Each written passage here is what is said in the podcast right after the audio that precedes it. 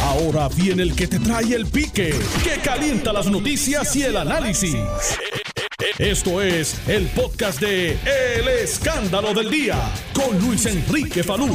Bienvenidos al 630 de Noti1 al Escándalo del Día. Les saluda Luis Enrique Falú. Buenas tardes para todos, gracias por estar con nosotros. Hoy es martes, ni te cases ni te embarques, ni de tu familia te apartes. Hoy es martes 18 de mayo de 2021. Bueno, hoy tenemos nuestro panel, el representante Eddie Charbonnier, el representante Jesús Manuel Ortiz, con quien vamos a estar dialogando diversos temas. Vamos a hablar de la elección de los delegados a Washington. Vamos a hablar de la Autoridad de Energía Eléctrica, entre otros temas que voy a tocar. ¿Quién tengo ya la línea, Nelson? Ah, pues mira, déjame empezar con Jesús Manuel Ortiz, ya que lo tengo en la línea telefónica. Representante, saludos, buenas tardes. Saludos, saludos a ti, Falú, y a la, a este, a la audiencia de tu programa. Buen Mire, provecho, como siempre. Saludos, saludos. En el día de ayer salió un comunicado que de hecho lo publiqué en mi página de Facebook, El Pique de Falú. Voy a buscarlo porque ha sido uno de los que más comentarios ha tenido. Referente a un proyecto de ley que usted había sometido y que el Senado lo aprobó 21 a 3. En el Senado era el proyecto de la Cámara 524. es el 524. proye- Sí, que busca prohibir el que se considere una violación a las condiciones de libertad a prueba o para conceder los beneficios de una probatoria el uso de cannabis medicinal. Este tema es un tema bastante llamativo en Puerto Rico porque usted menciona cannabis y la gente lo traduce a marihuana. El cannabis medicinal, aunque tiene componentes de la marihuana, no es, no es la marihuana como tal y no funciona de la misma forma y de la misma manera que la marihuana que la gente conoce por ahí, que es la que se enrola, se prende y se quema. Entonces he estado leyendo los comentarios y estoy viendo que muchos de los comentarios ni tan siquiera leyeron la noticia, que es uno de los problemas que a veces tenemos en Puerto Rico, porque el comunicado está completo y es que salimos a opinar basado en los prejuicios que tengamos sobre algún tema. Y ya que usted está aquí y ya que le aprobaron el proyecto de su autoría, me, me gustaría que usted explique por qué usted radicó esa legislación, cuál es el propósito sobre este tema del cannabis medicinal y sobre estas particularidades que se estaban dando en una persona que iba a pedir libertad a prueba, que no es otra cosa que probatoria, como le decimos aquí, los puertorriqueños, o eh, para eh, hacerse, ¿verdad?, eh, la petición para que se pudiera conceder una probatoria. Y si la persona pues está en uso de cannabis medicinal, ¿cómo se le podría afectar? Pues mira, Falú, te agradezco que me des la oportunidad. el- del proyecto de la Cámara 524, lo que busca es eh, que una persona, como tú bien explicaste, que por alguna razón esté eh, ¿verdad? bajo probatoria o sentencia suspendida. Yo no, uno no, no entra en la razón. Si, si Mm. está bajo ese derecho, pues se cualificaba, ¿no? Eh, para, el, para el derecho. Que esté eh, disfrutando con el beneficio de una sentencia suspendida, eh, no se puede utilizar el hecho de que pueda salir positivo en una prueba eh, de dopaje si es que es un paciente licenciado y autorizado de cannabis medicinal. Eh, de hecho, irónicamente, el día antes que se aprobó ese proyecto, salió a la luz pública un caso de una señora que tiene una probatoria y que por el hecho de ser paciente eh, estaba a punto de que la encarcelaran eh, hace tres días de esto, ¿verdad? Eh, creo que es que se, le se puso en pausa el caso y se verá, me parece que en septiembre, pero la realidad es que no tiene ningún sentido, Falu, que nosotros como país, como gobierno, reconozcamos, y ya se hizo en dos administraciones, primero Alejandro García Padilla, después Ricardo Rosselló, reconozcamos el uso del cannabis medicinal para tratar enfermedades, pero que dejemos entonces a la gente que se somete a esa misma ley desprotegida en distintas áreas de su vida. Porque se Eh, supone que una persona que haga uso de cannabis medicinal se supone que tiene que tener una licencia que emite el Estado, luego, de, luego que un profesional de la salud ha evaluado a la persona y determina que esa podría ser una solución o podría ser eh, un atenuante, si le podemos decir, este, le puede minimizar los dolores que tienen ciertas enfermedades. Claro, hay, hay personas para lo que, que con el cannabis medicinal pueden ser funcionales nuevamente en distintas condiciones como como esclerosis múltiple, cáncer, obviamente, eh, ¿verdad? Hay, hay, hay glaucoma, e incluso eh, convulsiones, hay enfermedades crónicas y muy dolorosas, que son es una de las categorías que se utilizan, enfermedades que se caracterizan por, por, por, eh, eh, darle mucho dolor a quien las padece. Entonces es injusto y yo creo que es insensible que tenga que escoger entre mantenerse en libertad para que no le digan que está violando la probatoria y, su salud y sus dolores, pero no puedo usar este medicamento porque entonces me quitan la probatoria y voy, y voy a cumplir en la cárcel. Yo creo que eso es una barbaridad y es inconsistente con la política pública que eh, actualmente existe, que es la de permitir el uso del cannabis medicinal. Incluso te digo más, esa ley de cannabis medicinal dice que la persona que lo utilice, obviamente de manera correcta y licenciado, no va a sufrir pena eh, eh, ¿verdad? ningún eh, cargos penales por utilizar el medicamento si está autorizado y licenciado por el Estado.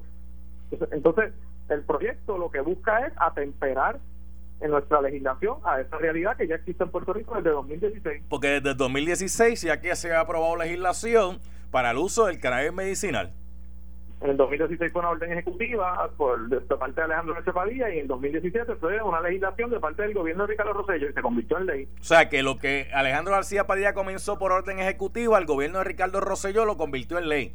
Correcto. Para el uso del, del cannabis medicinal. Pero todavía hay mucho prejuicio en Puerto Rico cuando se habla del cannabis porque obviamente la gente piensa en el cannabis en crudo, ah, marihuana, chacho, lo que está, lo que están es quemando marihuana. Mira, esa gente en el vicio, esa gente un factor. Yo he recibido mucho. Digo, y habrá, y habrá como y habrá como todos representantes. Mire, habrá gente que tiene una licencia que le ha, le ha provisto el Estado a través de pues recomendación médica de que si cumplen con los factores. Posiblemente habrá gente también que habrá hecho algún, qué sé yo, rayo para hacerlo. Es como los medicamentos, es como los medicamentos legales. Mire, los medicamentos legales están a la disposición de que un médico lo recete y hay otros que son over lo que le decimos over the counter, que son de, acceso fácil, ¿verdad? Pero en el bajo mundo, además de vender drogas eh, ilegales, también utilizan drogas legales para convertirlas en parte del negocio, lo que le llaman por ahí. Y esto lo he aprendido con los años entrevistando policías y todo este asunto de los palitroques. ¿Qué son palitroques? Pues mire, son percocet, son percocet, son, son, Xanax, eh, son otro tipo de medicamentos que se supone que sean legales y que solamente se puedan utilizar mediante receta médica, que en el punto lo utilizan para eh, dársela al que tenga los chavos para comprarla, sin la necesidad de la receta. decirte algo, Pablo. A mí me hacen comentarios también en las redes de que esto es malo porque por ahí hay gente que tiene licencia y no necesita la licencia. Pues mira, yo yo coincido en que hay gente que probablemente lo está haciendo de esa manera.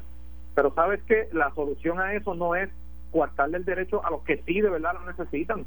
La solución a eso es reforzar la industria para que las licencias que se otorguen sean las que de verdad son merecidas y, buscar a quienes, porque para que tú tengas una licencia tienes que prestarse un médico y buscar a quienes están firmando licencias, otorgando licencias sin, sin tener la razón para eso y entonces ir tras eso. Y la, y la, y la, y la pregunta es, ¿quién supervisa eso? Porque también, también representantes no es menos cierto que en Puerto Rico, con esto del cannabis medicinal que se, que se le aprobó, se legisló, aquí empezaron a surgir un montón de, eh, de estas clínicas donde se lleva a cabo verdad eh, la venta eh, de, esto y están bien reguladas. Eso tampoco es que está el garete. los lugares que están están bien reguladas.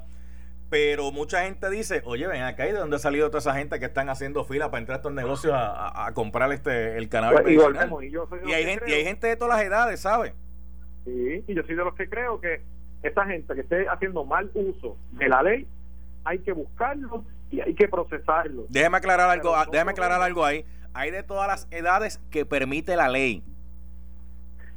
Claro que permite la ley. No, no, pero es que si lo dejo así, ya usted sabe que siempre hay unos creativos y dicen. Hay que procesarlo, y hay que, hay que atender la industria en las áreas donde está fallando. Ahora, eso no significa que vamos a dejar a un montón de gente que de verdad lo necesitan en, en, desventaja en dos áreas para las cuales yo le presenté legislación, que una es la que acabamos de mencionar, el tema de las probatorias, y la otra es en el área laboral, donde hay pacientes que ni siquiera, a personas que ni siquiera los reclutan cuando notifican que son pacientes o que los penalizan en su empleo.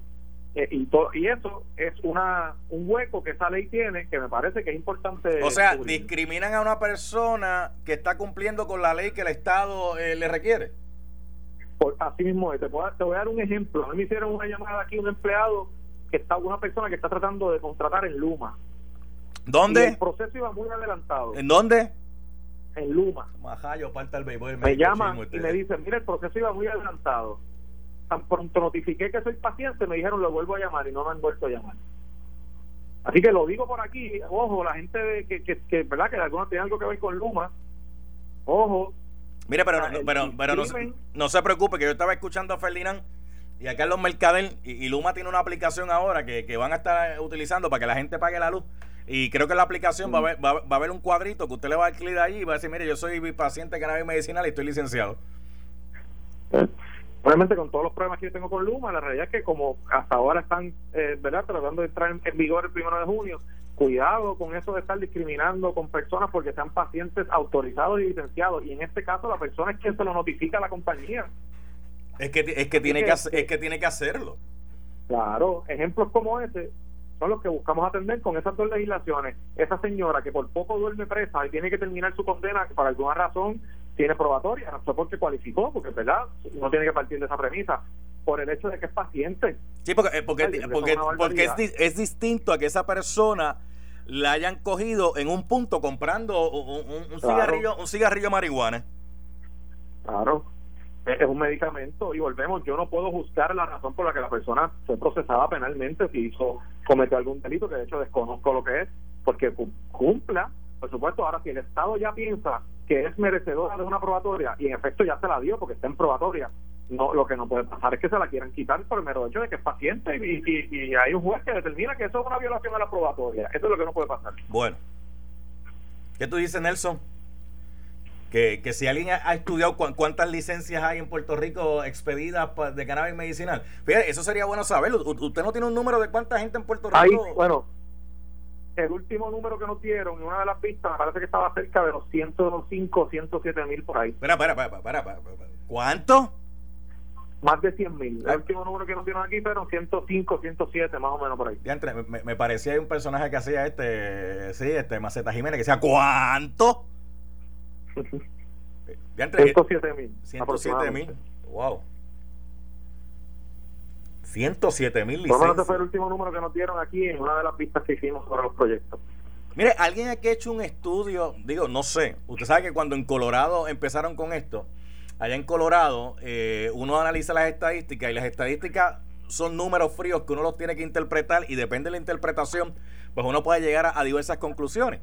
Eh, la realidad es que allá el Estado comenzó a ganar y generar mucho dinero basado con esto del cannabis al extremo que después tuvieron que crear estos unos incentivos para dárselo a la gente porque el billete que estaba entrando era, bueno, un billete largo. La criminalidad bajó, eh, eh, la criminalidad que estaba relacionada al uso de la marihuana. Este, digo, hubo unos asuntos donde pues hubo accidentes de tránsito que sí se registró un alza, es como todo, es como el que va guiando un vehículo de motor bajo los efectos de alcohol, pues el que va guiando un vehículo de motor bajo los efectos de de, de, una droga, sea cannabis o sea cualquier droga, porque no solamente es esta droga, cualquier droga que uno utilice eh, dentro de las restricciones que a veces traen, dice, mira, si utilizas este medicamento no puedes conducir un vehículo motor porque esto te puede crear soñolencia en cualquier momento, te puede crear alguna situación. Este, aquí alguien ha hecho ese estudio de, de, cómo esto, pues nosotros legislamos el cannabis medicinal, pues saca, y, y se sacó a gente de punto de droga o no.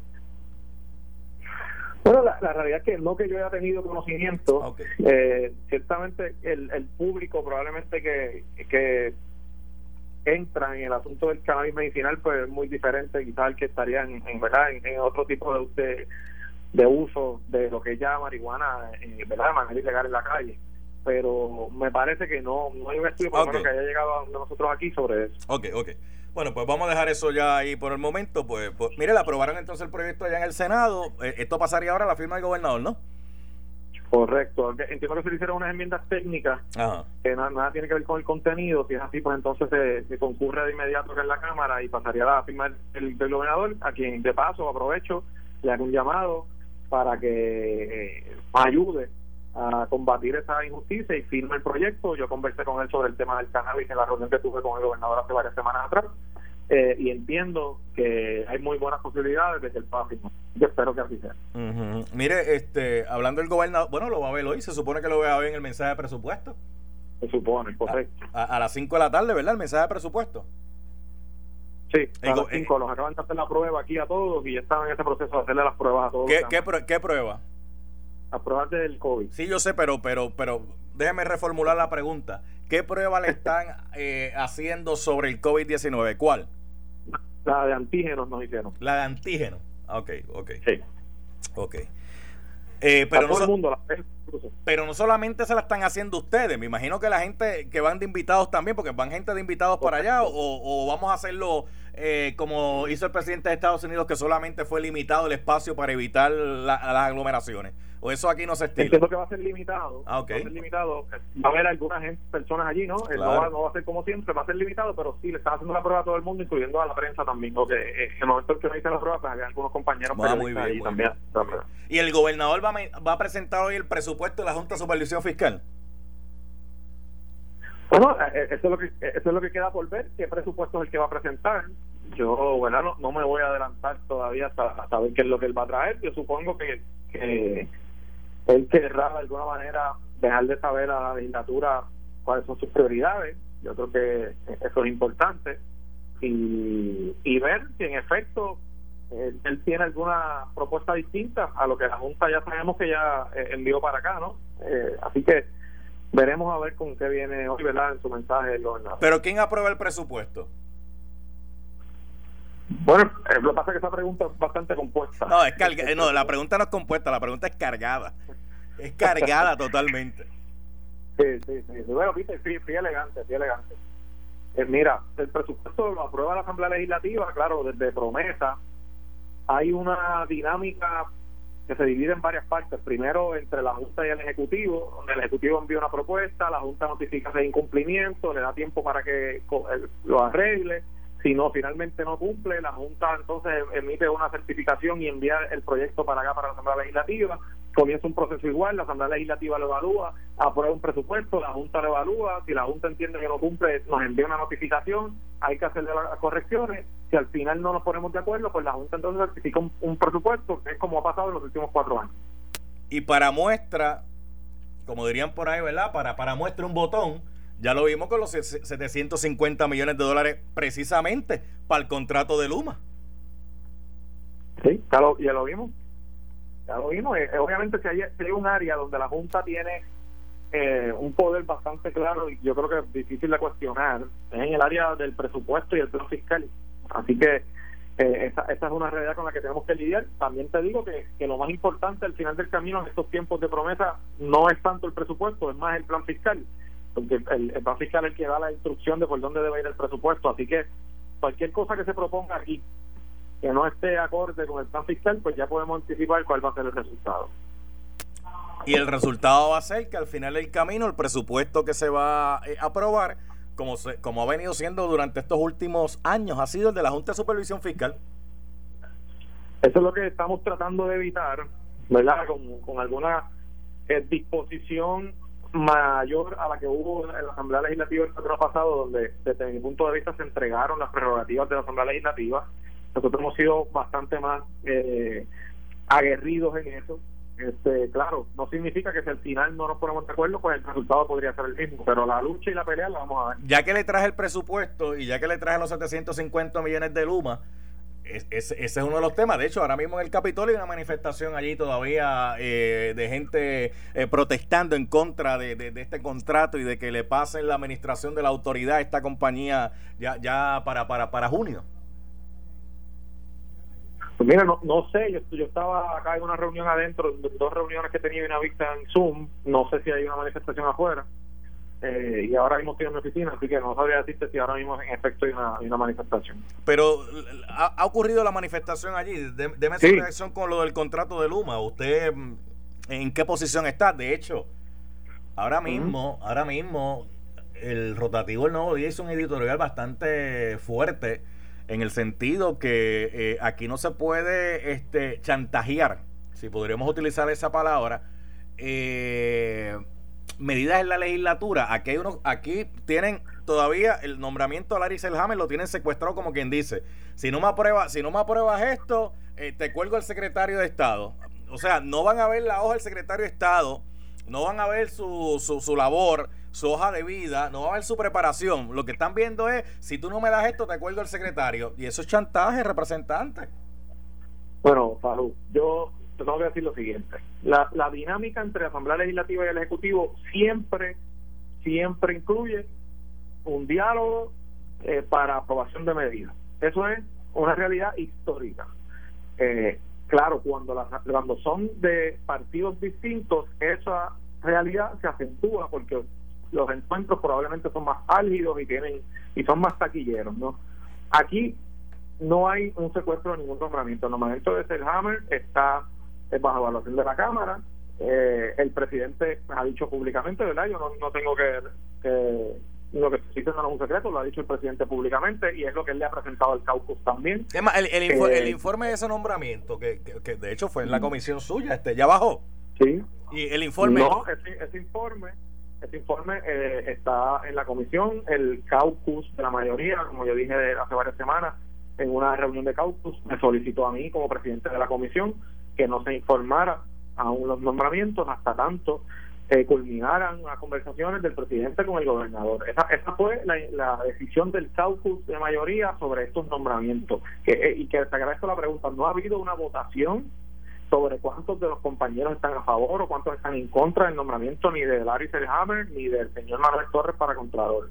Esa, no, esa discusión aún internamente en el caucus no se ha dado, así que yo no podría incluso decir cuántos votos hay a favor ni cuántos votos hay en contra, porque no se ha contabilizado. Lo que sí te puedo decir es que el caucus ha determinado que este momento todavía no se informe. ¿verdad? Eh, la realidad es que eh, aquí hay un límite para hacerlo hasta junio. Ok, mire. Este... Y, el, y el secretario, el secretario tiene todas las facultades en ley para seguir ejerciendo como secretario de Estado sin ninguna limitación hasta tanto culmine la sesión. O sea que no es un, chantaje, no, es un chantaje. Si no, si, si no me apruebas esto, no te nombro a, fulano. Pues, pues, mira, la realidad es que yo creo, yo desde mi punto de vista no lo es. Ok, déjame, déjame compartir con usted. Nelson, vamos a abrir el libro de la Real Academia Española, que es la academia que regula el uso del vernáculo español eh, con todas las acepciones y con todas las derivaciones que puedan haber de palabras del vernáculo eh, hispanoparlante. Podemos hacerlo, ¿verdad? Chantaje, extorsión. Ok, pues cuando vamos a extorsión, porque nos envía extorsión, extorsión dice presión que se ejerce sobre alguien mediante amenazas para obligarlo a actuar de determinada manera y obtener así dinero u otro beneficio. Mm, qué interesante, porque ahí, ahí no la puedo coger literal, pero la podemos utilizar. No, no cualifica. Sí, no, literal no, pero la podemos utilizar en una metáfora libre que podríamos decir, bueno, pues una amenaza, pues aquí hay una amenaza, si, si tú no me apruebas esto, te cuelgo a fulano, este, para obtener un beneficio. ¿Cuál sería el beneficio? Ah, pues logré eh, tumbar esta legislación y porque obligué a fulano que me aprobara esto. No cabe, no cabe ahí, no cabe. No, no, no, eh, Salud, la realidad es que aquí hay, aquí hay dos asuntos de interés público encontrados. Un nombramiento del gobernador y por otro lado un contrato que eh, la mayoría, la, delegación de mayoría aquí entiende que es un contrato leonino que no va contra los mejores intereses del país y que debería ser pospuesto para que se pueda incluso considerar las enmiendas a ese contrato. Ambos son asuntos de interés público. Para, para un poder el legislativo, este asunto es muy importante. Para el ejecutivo, ellos no han estado en disposición de entrar en, negociaciones para enmendar ese contrato. Mírate, ya me llegó la, pausa. ya me llegó, el otro tema que está presentado es el código electoral, que también tiene un alto interés público, porque ya sabemos el resultado. Al final del camino, salud, la Cámara cumplirá con su, con su obligación de este nombramiento de alguna manera bajará votación y cada uno de nosotros emitiremos el voto como mejor entendamos. Mire, ya, ya llegó, ya llegó Edith Charboniel, eh, pero va a tener que esperar un minutito, lo que voy a la pausa y regreso, porque vamos a hablar de, vamos a hablar, ya que hablamos también de lo electoral, vamos a hablar de la elección que hubo el domingo. Eh, los estadistas dicen que no le temen el efecto Rosselló, mientras hay algunos diciendo que los populares están con chusto es lo que están diciendo. Eh, al regreso, pues lo discutimos con Jesús Manuel Ortiz y lo discutimos con Eddie Charbonnier y también discutimos con Jesús Manuel Ortiz si el presidente de la Comisión eh, eh, Estatal de Elecciones violó o no violó los cánones de ética Eh, pero lo discutimos al regreso. Regresamos en breve. Estás escuchando el podcast de Noti1. El escándalo del día con Luis Enrique Falú.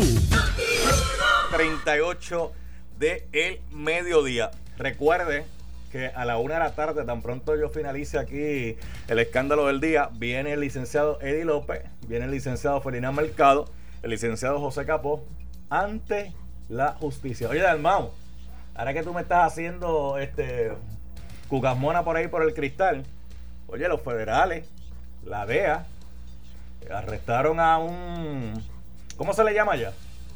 Un diputado eh, supuestamente metió en el bajo mundo, este, un diputado de la República Dominicana. Ah, tú sabes ya, tiene todos los detalles, faltan varios más. Este está, este está bien conectado, este. Ok, ven acá un momento, ven acá. Sí, yo voy con Jesús Manuel ahora y con, y con Charbonnier, pero ven acá un momentito. Sí, porque el que tiene boca no manda a soplar, tú me estás desde ya y si yo eh, ¿Y que, que colaboraron quién? la presidencia de la República Dominicana, el gobierno de Luis Abinader y la Dirección Nacional de Control de Drogas. Pero fíjate, esa noticia de que arrestaron a ese diputado por estar metido en el bajo mundo en los Estados Unidos, pues sí ha causado conmoción. Pero tú sabes qué noticia ha causado mucha conmoción en la República Dominicana. ¿Cuál de ellas? El gordo. El gordo. Eh, les cuento que para mayo, comenzando mayo, tiraron la Lotería Nacional. Entonces, la lotería, en la Lotería Nacional de la República Dominicana utilizan jóvenes no videntes, ¿verdad? Para darle una oportunidad de trabajo.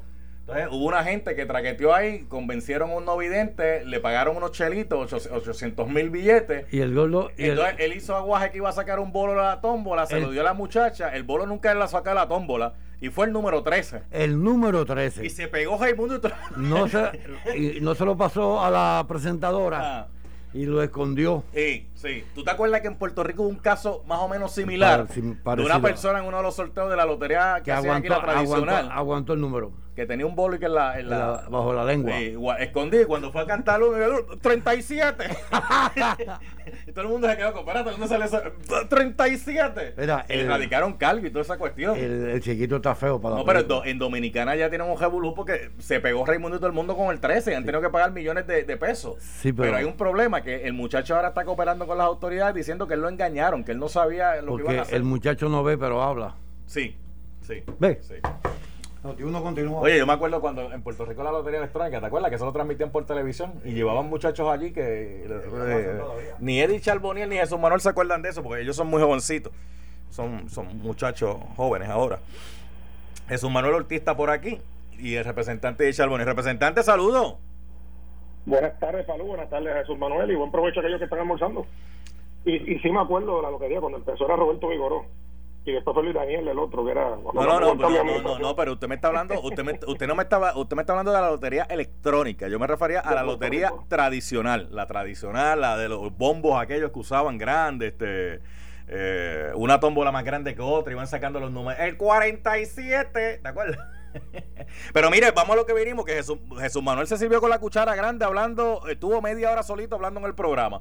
Eh, ¿Usted quiere decir algo, ah, como usted lo escuchó, quiere abonar algo sobre lo que él dijo o, vamos entonces para lo de la elección especial del domingo, del pasado domingo? resumiendo lo que dijo el compañero, que eh, reconozco su habilidad. Yo pensaba que yo tenía algo de eso, pero de jugar el juego de pierna tipo boxeador, específicamente con el tema de Larry Salhammer mira, si algún político eh, en Puerto Rico eh, goza de, del, digamos, el privilegio de respeto de que casi el 99% de la gente lo, respeta, lo admira por su trayectoria, Larry Hammer. O sea, no hay, de, él de las pocas personas que todos los, partidos políticos lo, respetan, lo admiran, porque fue senador de distrito, luego senador por acumulación, hizo un buen trabajo, una persona respetada en todos los sectores de Puerto Rico, tiene un resumen eh, claro y no hay razón alguna, alguna, para oponerse al nombramiento de Larry Hammer. De igual forma, el caso de Manolo Torres. Ya el Senado Popular había votado a favor de Manolo Torres cuando se confirmó para Contralor Electoral, que de hecho lo conoce muy bien porque es el que regula las campañas de cada uno de nosotros. Eh, y una persona que manejó la Contraloría Electoral con suma seriedad. Y ahora, eh, y es triste, ¿verdad? En el proceso legislativo hay una parte normal donde la Cámara y el Senado siempre tienen algún tipo de diferencia, porque esto no es una dictadura, ¿verdad? El gobernador, de igual forma, puede tener algún tipo de diferencia con la legislatura, pero cuando tú vas a negociar, tienes que negociar cosas inteligentes, que es lo que le falta al, liderato popular en la Cámara. tú no, tú no secuestras, digo, pues la palabra correcta es secuestrar, extorsionar un nombramiento. Pero, que, a cambio de nada, porque ¿qué, le, falta a la delegación del Partido Popular, dijo usted? ¿eh? A la dirección de la, de la delegación popular, capacidad e inteligencia, le falta. Eso lo, estipula, por eso es que tú ves que me da, me da la... Usted, usted dice la dirección, pero cuando usted dice la dirección, ¿a quién usted se refiere? Pues el liderato que, que, que esté en la Cámara. Sí, pero, pero, pero, pero... Por favor, vicepresidente, todos ellos. Porque mira, te voy a dar un ejemplo. El código electoral estuvieron fotuteando toda la campaña, que si fraude, que si lo otro. Yo estoy, yo soy miembro de esa comisión. Deja que tú veas cuando venga el código. Bueno, en Noti1, Toñito Cruz le dijo, le dijo que ese código es un, disparate. Eh, entonces, esa es la, razón número uno que Tatito utiliza para aguantar el nombramiento. La segunda, la situación de Luma. Busquen qué enmiendas ha hecho Tatito, qué presentación. Si, Tatito es más amigo de la Junta que, que, que, que, que muchos de los, de, los que critica. Entonces, el, da, da, lástima que se secuestra el, el, el, segundo nombramiento más importante, una persona capaz como la dice Ana, sin ningún sentido. Tú tienes, tú puedes negociar, pero para negociar tienes que tener algún algún asunto que sea importante y de relevancia por el cual tú quieres eh, eh, llamar la atención del gobernador. Pero, porque sí, bendito sea Dios. Entonces, tú hablabas de diferencia, no hablemos de la diferencia que tienen ellos mismos.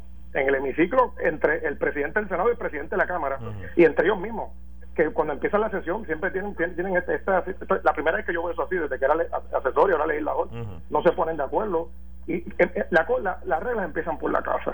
Y es lamentable porque el pueblo es el que a fin de cuentas paga las consecuencias. El secretario de Estado es la segunda silla más importante de Puerto Rico. Ok. Eh, y, yo creo que eso está mal. déjalo ahí, déjalo ahí, porque si no se, nos acaba el tiempo y quiere discutir este, la, elección especial de, del pasado del pasado domingo. Bueno, Jesús Manuel Ortiz, representante. Empieza usted. Ay, Pablo. ¿Qué pasó? Bueno, no, no, déjame, déjame ver por dónde comienzo. No, espere, espere, espere, espere, repítame esa expresión pueblerina que usted acaba de hacer. es que le, le, salió de lo más profundo como, ay, Falú. Es que uno tiene que respirar, porque es que... Es que no tiene culpa, Falú, porque, porque allá puede, él hubiese hecho las cosas distintas. Mira, sobre el tema de los cabilderos, ¿verdad? ¿Tú me estás preguntando? Okay allá afuera eh, hay mucha gente escuchando, hay miles de personas escuchando que son estadistas serios, eh, comprometidos con su ideal, que genuinamente creen que esa es, que ese es el camino que el país necesita tomar. Son gente a quienes yo respeto y sobre y, para quienes yo defiendo el derecho de aspirar a eso. En el otro lado tienes entonces al PNP que lamentablemente para ese grupo de estadistas serios enorme que hay allá afuera en el país, hace todo lo posible por destruir esa, esa posibilidad y no hay un enemigo más grande de esta idea que el propio PNP. Eh, este proceso que se aprobó a la traga un 30 de diciembre, que nadie votó por una elección para escoger seis personas, en la elección se, se habló de estatus, no se habló de ninguna comisión ni de seis personas para ir para allá. Tuvieron la oportunidad de corregir ese error, no lo hicieron. ¿Y cuál ha sido el resultado? La elección con más baja participación en la historia, ni 5% de los electores fueron a votar. El regreso de Ricardo Rosselló, convirtiendo al gobernador y a Jennifer González en los, en los perdedores más grandes del resultado de este evento. E iniciando el nuevo operativo paralelo del PNP que solamente le permitió a Pierluisi gobernar cuatro meses. Porque ahora va a tener a Ricardo Rosselló con haciendo gestiones allí, si aparece el dinero para que se les pague o para que se paguen los gastos, haciendo gestiones con fondos públicos, tratando de construir su cami el camino a su regreso político, mientras el gobernador decidió defender eso. Y al final del camino, ver si las mismas congresistas y hasta el presidente que hicieron las expresiones que hicieron sobre el comportamiento de Ricardo Rosselló hace dos años, van a recibirlo a él para escuchar algún mensaje de algo que pueda adelantar el ideal de esas miles de personas a quienes yo respeto muchísimo y a quienes eh, les reconozco ese derecho. ese es el resultado de Oye, Charboniel que fue el, domingo con, con, el bolígrafo y, votó allí, este lo escuchó detenidamente. Vamos a ver cómo le responde. Claro. Espérese, espérese, espérese, representante, antes que responda. Eh, Nelson, bájame los vatios que estamos tirando la antena, bájalo, lo, más bajito, que no se, que no se escuche, que solamente se quede aquí.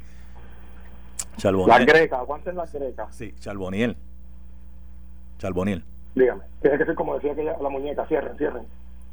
Como, como decía la. Ah, ah, ok, ok. okay. Dice la muñeca. Sí, sí, buena gente, buena gente. Mire, eche para acá, eche para acá, eche para acá, eche para acá. Este. Usted votó por, por, por, por los seis que había que votar, ¿verdad? Cuatro para la Cámara y dos para el Senado. Eso es correcto. Ok. En el Senado usted. votó, ah, por eso, usted en el Senado votó por las dos personas que aparecen en la papeleta. Eso es cierto. Eso es correcto. Y por los cuatro en la Cámara votó por los que aparecían en la papeleta. Sí, lo dije, lo dije desde antes. O sea, quiere decir que usted no votó por Ricardo Rosselló. Pues seguro que no. Ok, adelante. ¿Y, por qué usted no votó por Ricardo Rosselló? Mira, vamos a empezar por el hecho que, que, la, oposición se ha, se ha, puesto a hablar de la participación. La participación como el domingo fue similar a la participación que hizo que el compañero y yo llegáramos, digo, en el caso del Partido Popular fue en 2016 su primaria. Está bien, le, voy a dar espacio para que me conteste eso, le voy a dar espacio para que me conteste eso, pero, pero, pero la pregunta es, este, ¿y por qué usted no votó por Ricardo Rosselló? Sí. Bueno, lo que pasa es que yo, como yo el, yo creo que si alguien pasó el trabajo, ¿verdad? De, de, llenar documentos, ¿verdad? Informes que se le, se le pidieron, ¿verdad? A nivel de, partido, etcétera, a nivel de la comisión, se propuso como candidato, pues yo creo que todo el que, que deseara aspirar, y Ricardo Rosselló era uno también, pudo haber llenado los papeles y, ¿verdad? y era justo para todos. Yo respeto la democracia. No hay duda que la familia Rosselló, tanto el doctor Pedro Rosselló como Ricardo Rosselló, eh, son muy queridos en, en, mucha parte del movimiento estadista. Su papá mucho más que él, ¿verdad? Eh, pero pero tiene un público, eso, no se puede apareciendo con la mano. Y, muchas personas, algunos estuvieron eh, muy de acuerdo con la forma que él salió, otros quedaron molestos ¿verdad? y dolidos por la forma que tuvo que salir de Puerto Rico. Yo no voté por él y de hecho no votaría por él, ¿verdad? Yo voté por los candidatos que estaban en la, en la, en la en la papeleta. respeto el derecho de las personas que votaron por él. ya, me explico, ya, ya me explico. siga con el, siga con el punto que llevaba, siga con el punto que llevaba. Pues, oye, básicamente, resumen, yo yo creo que traer el punto de participación no no, no es justo ni correcto, porque entonces estarías hablando que las primarias de los propios populares en el 2016 no, no, no, tuvo no tuvo ningún efecto y la, y la elección de muchos congresistas que se eligen por menos de un 5 o 6% en sus distritos. Pero ahora sí, lo que de lo que dice el compañero, que yo tengo que estar de acuerdo en algo, le corresponde ahora a Parafa y a Fortaleza eh, eh, dibujar lo que es la, parte reglamentaria, que sé que, que ciertamente, y eso no, yo no voy a tapar decirlo con la mano, quedaron unas lagunas cuando se estableció la, ley, como bien explicó el compañero, lo, como se aprobó el proceso en, aquel entonces, hay que ajustar la parte salarial, que creo que Carmelo Río mencionó algo esta mañana en Noti1, eh, y las reglas de juego.